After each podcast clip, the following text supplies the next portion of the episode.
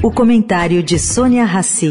Oferecimento: o Santander assumiu essa dívida, te dar facilidade de vida. Muito banco não fala de dívida com você. O Santander não foge dessa realidade de vida, porque sabe que se tem muita gente endividada, a gente é que tem uma dívida, ajudar você em cada situação de vida. Para quem tá cheio de conta e ainda tem que resolver a listinha da escola, o Santander dá um reforço na matemática, até 30% de desconto no material escolar.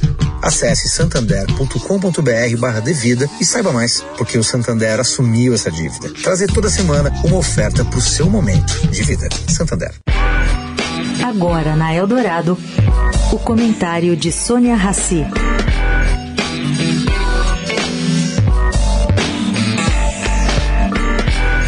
Bom, gente, o Ministério da Fazenda informou ontem, no meio do pregão da Bolsa Brasileira, que está assegurada 100% da arrecadação ligada à reoneração da gasolina e do álcool.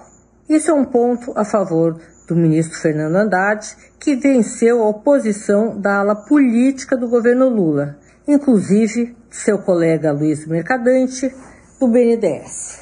Mas, cá entre nós, essa notícia não mexeu com as ações da Petrobras, que poderiam ter se valorizado pela decisão técnica.